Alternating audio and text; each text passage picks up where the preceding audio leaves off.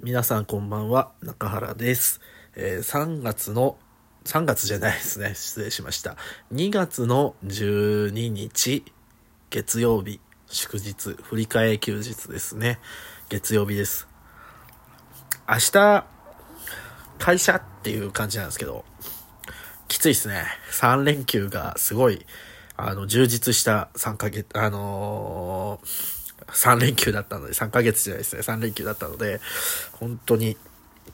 なんていうんですかね、土曜日は漫画買って、本棚、棚を作って、日曜日は佐々木と会って、で、月曜日はこれからお話しするんですけど、あの、昔から知り合、昔からの、あの、友人、知り合いの方と一緒に新宿で飲んできました。えー、やっぱね、人と会話することって大事だなと思いました。すごく、この3連休で改めて思いました。会話しないとね、本当に自分の脳を腐っていくんですよ。腐っていくっていう表現が正しいかはわからないんですけど、なんていうんですかね、喋れてたことが喋れなくなる。喋り、人と会話するからこそ、その人に向けて言葉を発するわけじゃないですか、会話って。その時に、この人にこういうことを伝えたい、話したい、えー表現したいってなった時、やっぱり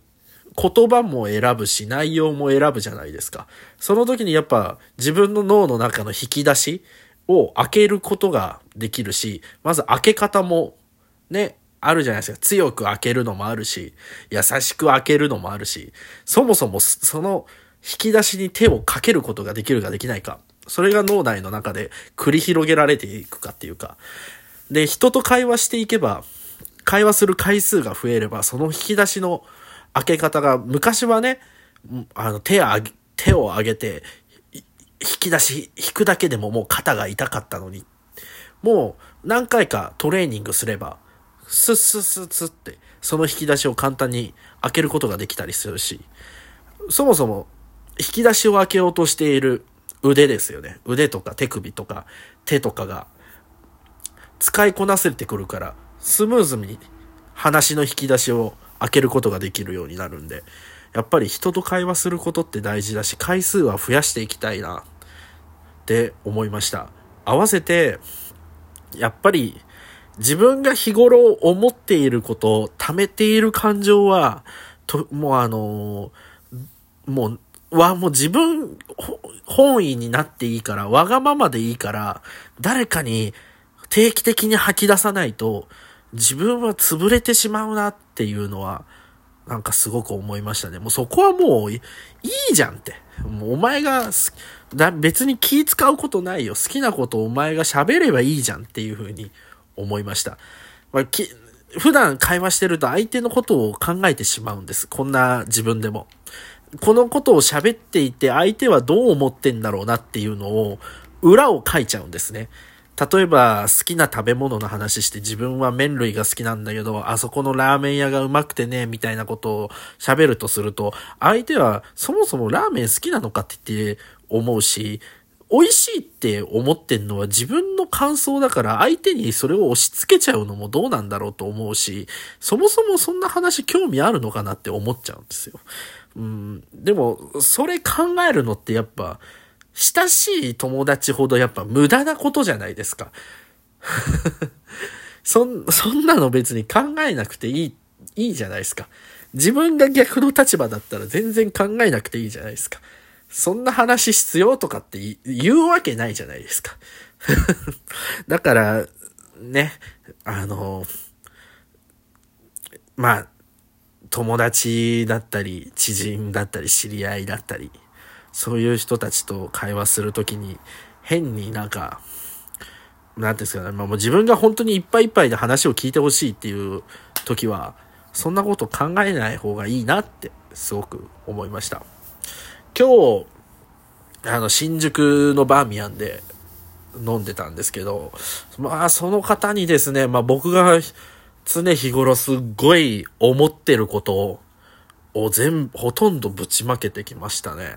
そう。僕の趣味はラジオなんですよ。ラジオを聞いてメッセージを送ることがすごい好きで。で、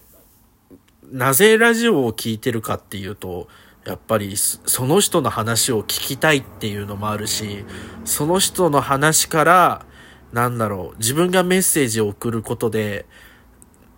妙、すごい距離感が心地いいんですよ。ラジオのパーソナリティの人と自分との距離感っていうのは。なんだろう、今はもうツイッターとか SNS の発達で、気軽にその有名人だったりとか、その、なんていうんですかね、テレビに出ている人、ラジオに出ている人とか、なんか舞台に出ている人とか、そういう人と簡単に交流を図ろうと思えば図られるじゃないですか。でも、そういうのがね、あの、なかった時、なかった時っていうか、そういうのがあんまりね、そこまで浸透してなかった時に、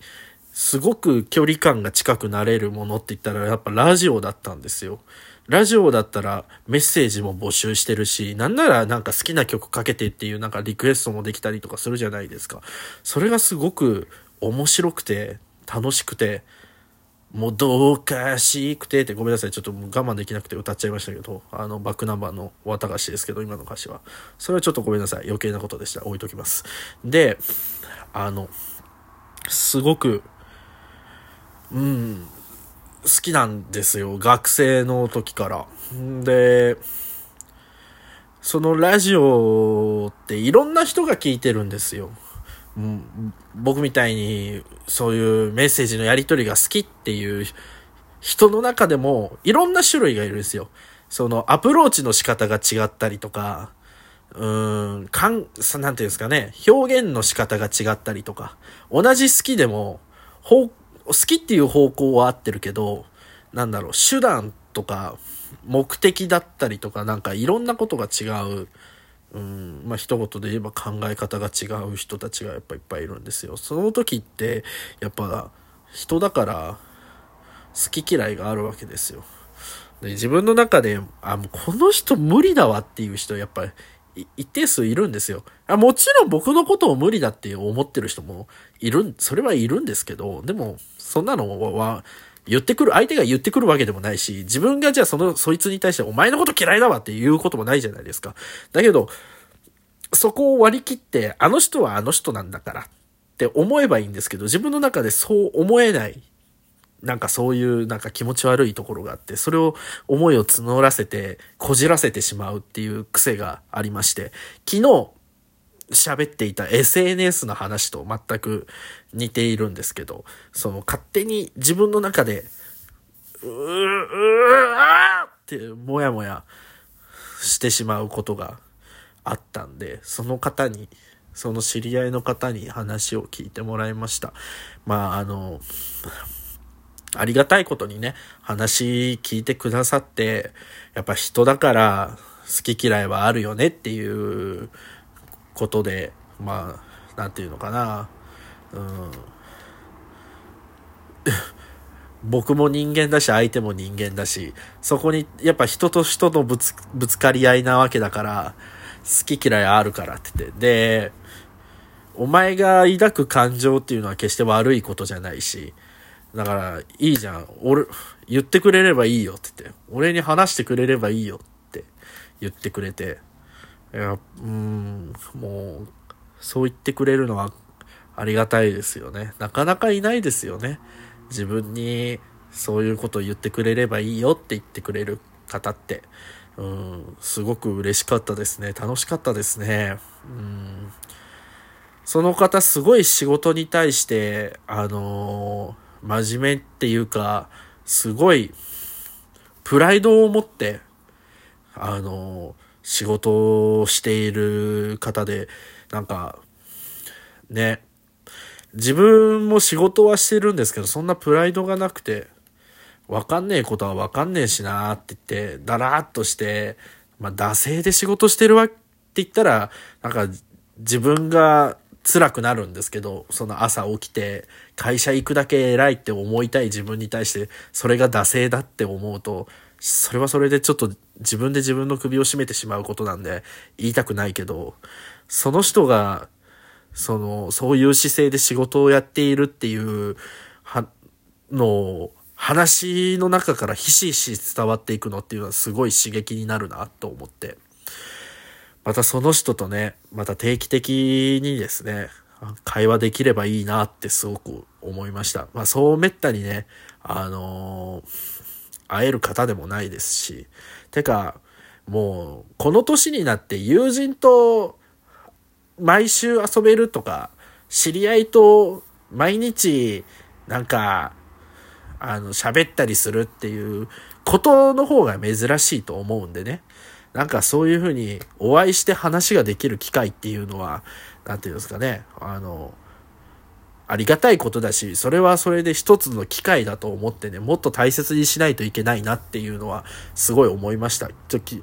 昨日の佐々木、佐々木とのね、そういうこともね、もうちょっと大切に思わないとなって思ってます。で、来週の月曜日に、10、3人で集まるのは多分、3、4年ぶりのね、あのー、同期の飲み会があるんです、これはね、やっぱり、今日やっぱりそういう出会いっていうのは大事だなってすごい思ったからね。なおさら、来週の月曜日はもっと大切な回にしたいなっていう気持ちをまた募らせて、今週一週間頑張りたいなと思います。ちょっと今日も時間が遅くなってしまいましたが、あったかい格好して寝たいなと思います。今日もありがとうございました。おやすみなさい。